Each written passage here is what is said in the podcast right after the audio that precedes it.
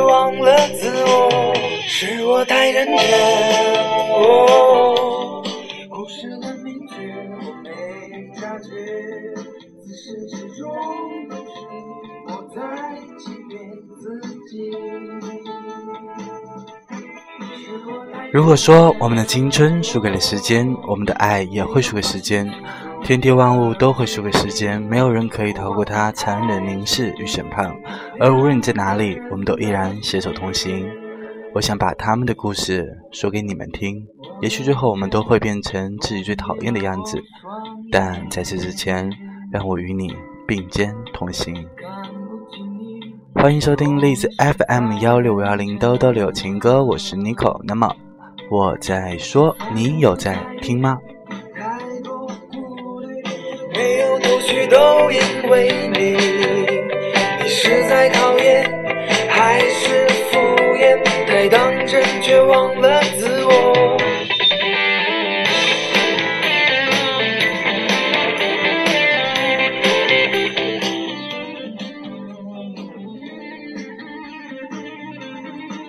曾经有人问一个登山的爱好者说：“呃，你为什么要做登山这件危险的事情？而且其实它并没有好处。”而登山者的回答是：“不为什么。”因为山峰就在那里，这个近乎类似于无赖的回答，但有的时候我用它来表达我某种感受的时候，其实还挺贴切的。有人问我说：“二零一四年你去了哪？”我说：“色达。”他们问：“你又不是佛教徒，为什么想去色达那样的地方？”我的回答是：谁知道呢？因为它就在那里，一眼看到蓝天和白云，漫山红，变的照片，荷尔蒙便一阵骚动，于是我就去了。出发，因为它就在那里。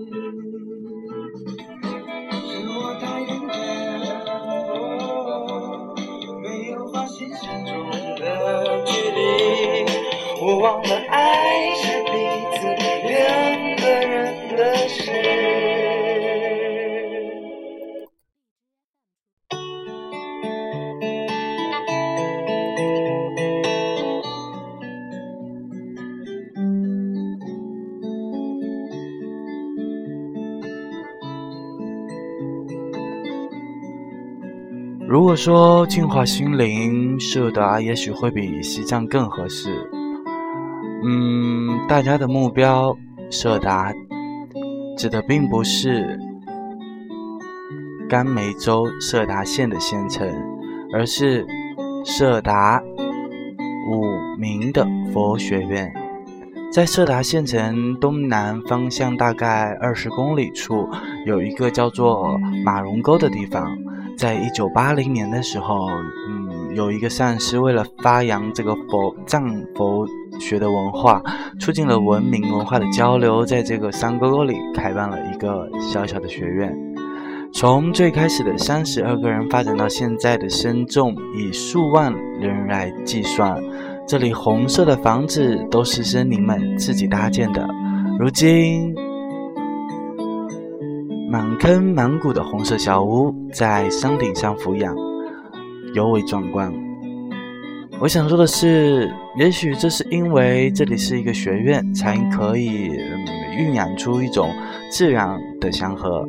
似乎每一个研习生人体内的蕴含着某一种温柔的或者是柔软的力量，它能够将外来的众人的戾气给化解到无形，让疲惫的女人暴躁的情绪回归安逸与淡然。一个研习的僧人里面，你会发现，其实当你进入学院的时候，我最先看到的是一群泥众，姑娘们背着容器下江水取水，一路上有说有笑的。有的人偶遇伙伴，便笑盈盈的握手寒暄，看起来大意大概的意思应该是在说，一会儿可能要下雨，你要不要用我的伞？他们所流露出的愉悦的表情和自然的关切，我很难以在我之前生活的城市中寻找到类似的情景。再走一段就遇到了堵车，色达的公路几乎是天然不是为了行车而设计的，宽度仅容两辆小轿车刚刚的相错，如果一方行来略为。胖一点的那个大大的车就可能被卡在路中间，所以如果说，嗯，小车相遇，大家可以互相牵让一下，也许还能够勉强通行的话，那么遇到大型的运输车去上山的话，那你就应该要自求多福啦。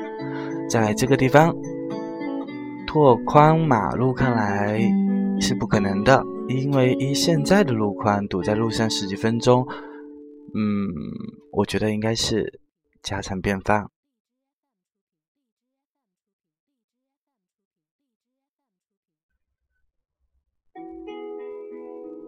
在这里，不仅当地人之间的关系很和谐，而且他们对待未来的游客，他们也十分的友好。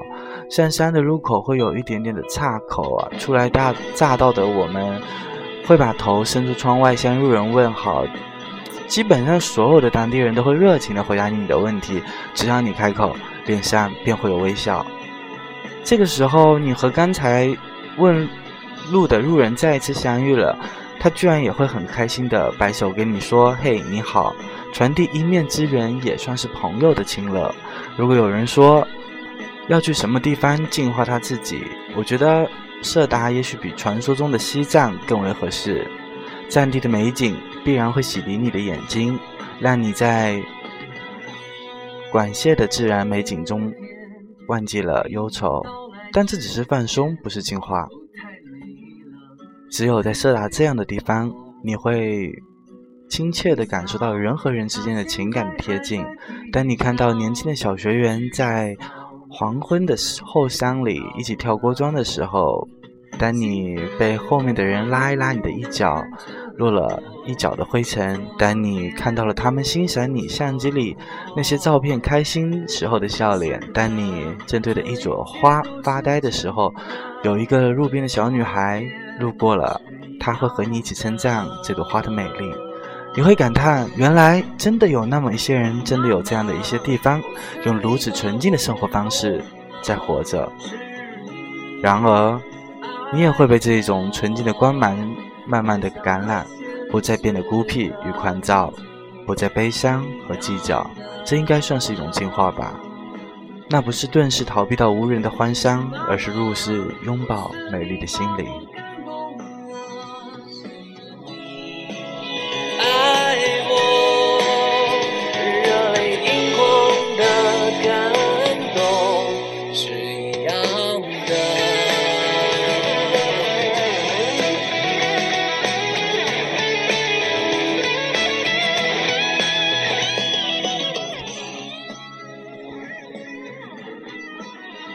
几乎每一个到色达的人都会去看天葬啊，在一般人的眼里，这种古老的仪式颇有几分神秘的色彩，可能有一些人还会感觉到有一点点的恐怖和残忍，但我丝毫不觉得这种习俗里面带着使人不适的、不适应的形容词，我对他抱着一种尊重。天葬的习俗起源于一个美好的愿望。家属希望已故的亲人能够进入无忧无苦的天堂，同时佛教一直以来的教义都是在宣扬馈赠，于是以死后的肉身去为秃鹫，让神鸟带着他们升入天国，成为最理想的道路。另外，整个仪式当中会有善师默默的念经超度亡灵，以洗掉生前的罪孽。所有的人。有大部分的人可能都接受不了这样的过程，但是在藏民的眼里，那是最神圣的时刻。深入天国，成为最理想的道路。与其他的战区相比较，色达的天战仪式是最为开放的。执行仪式的人只会在秃鹫俯冲而下的时候驱散一下观围观的群众啊。其他的时间，其实大家只要站在栅栏外面看，就完全是没有问题的。天葬台每天都会举行若干场仪式，少则几人，多则几十人，有很多。西藏省的信徒不畏远方的带着已故的亲人来到了这里进行天葬，开车沿路上山，远远的看见天葬台耸立在山谷之中。走到了天葬台前，顺时针走上台阶，你可以看到各种描述生前后事的雕塑。下天站台的时候，也要沿着顺时针的方向走，记得不能走回头路。带我们上来的司机是这个地方的本地的人，他在仪式进行的间隙向我勾了勾手，让我随着他进入了巨大的雕像内部，并吩咐我说：“请把帽子戴了。”我弯下腰，从。雕塑的獠牙中穿过，进到了一个小的石室里面，看见了整个穹顶上被堆满了人的颅骨。再下一层依旧是石室，房顶上依旧是层层的颅骨。据说这一种用骨头砌墙的习俗，是为了让人们通过视觉的冲击去感悟生死。生前有千金在，死后方知万修万事休。此时此刻，所有的人砌在一堵墙里面，众生应该也算是平等了吧？倒不如生的时候放下贪吃嗔，多行善事，也算是为来生积功德。后来我在网上看到了一个僧人在天葬台下收罗骨头的时候呢，将骨头抠下来做成了佛珠，一百零八颗佛珠里面就一百零八个人的故事，他念起每一颗就能够讲出一个故事。我觉得人若生而留下一个传说，不修那虚无缥缈的来生，应该也罢了吧？你说呢？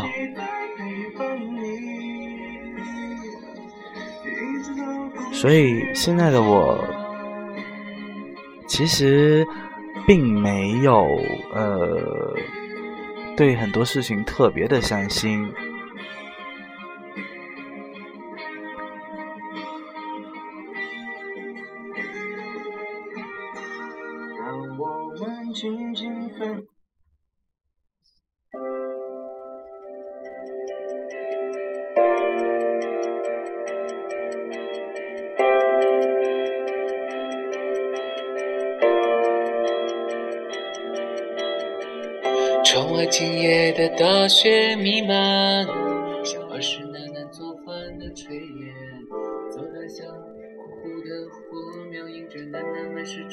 所以，对于爱情，会让我想起一首歌。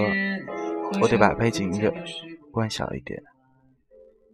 这首歌是这样的：你都如何回忆我？带着笑或是很沉默，这些年来有没有人愿让你不寂寞？每一次听到刘若英的这首歌，我的心里总会感慨万千，唏嘘不已。在感情里面，我们给了自己一个很常见的理由。恋过很多的人，可只有那么一个一直在心里。再强硬的针刺，也会遇到柔软的视线。也有那么许多的柔情，感情不就是这样吗？不知所以然，也不知道为什么。很多时候，我们都有着苦苦的纠缠怨言的偏执，可偏偏却没有往前迈一步的勇气。在一段感情里面，说不出到底是谁辜负了谁，也说不出到底谁爱谁多一些，或者是付出多一些。我只能说，大家都是好人，互相深爱着，所以互相伤害着，才能够称得上相爱相杀。就好像我原本的火爆脾气，现在也让他们磨的，真的是一点脾气都没有了。就是看着你身边的人，你会觉得特别的安心。那一些的痛，就这么看着你，你居然就没了，也不生气。嗯，我觉得好像你挺好的。所以大多数的爱情不能够一帆风顺。就比如我们就是最好的例子，我们互相伤害，互相迁就，互相忍耐。每一次有了争吵和矛盾，都尽量避免。即使处得小心翼翼，尽管在仔细的提防，却还是会走到了分叉路口。你看，很多时候真的不是有爱就什么都可以了，对吧？只能说，比起性格的不合，我更愿意相信爱情是有保质期的，与其他东西都没有关系。因为即使是天定的良缘，也会有缘尽的一天。所以，我们即便不能。万般不舍，也要学会释然，学会转身离去，学会欣赏其他的繁枝叶茂与碧海蓝天，而不是死死的纠缠两颗早已冷却的心。过了今朝，我只记得我们曾经相爱过，但那已经是非常遥远的事了。我在爱情里始终都会太过委曲求全，所以。最后的分开也算是适得其所。我们还是朋友，只是不再亲密如故。但我宁愿你开心，祝我们彼此都不要再辜负自己，不要再委屈自己。你不用挂心于我，我会鲜衣怒马，起身重看烈火繁花。我是妮可。最后送上一首歌，明天见。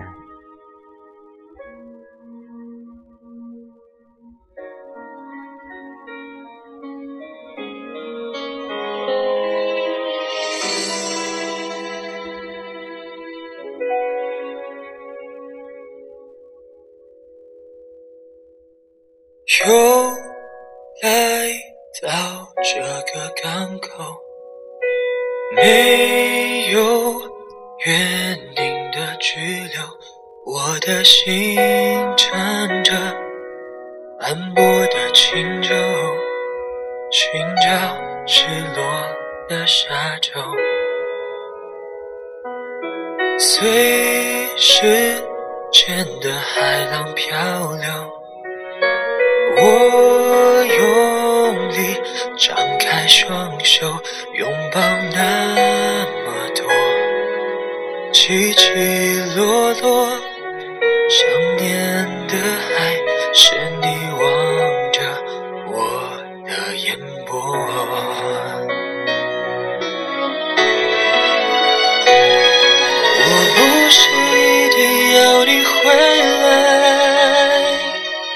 只是当又一个人看海。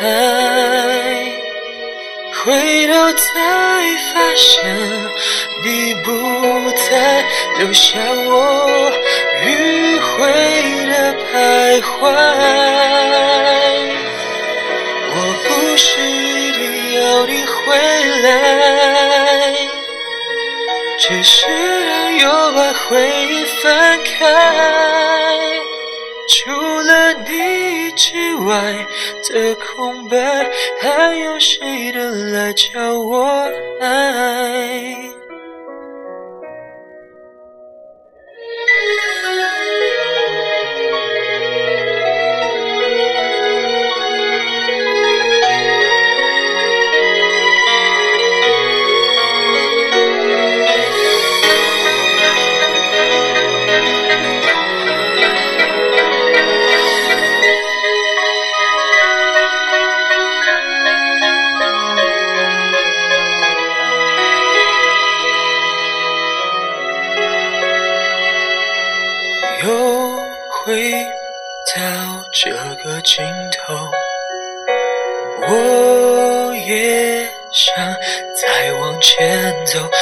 是越看见海阔天空越遗憾没有你分享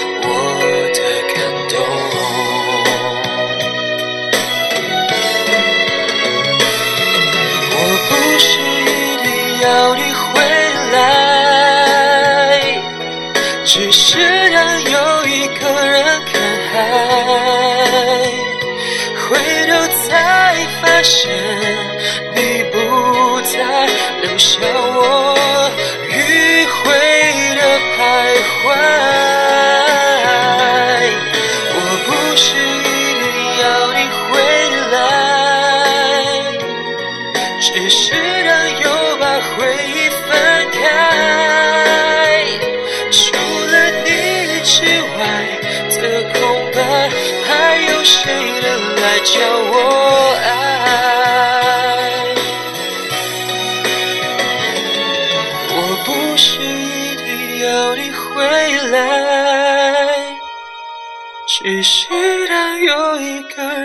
看海疲惫的身影不是我不是你想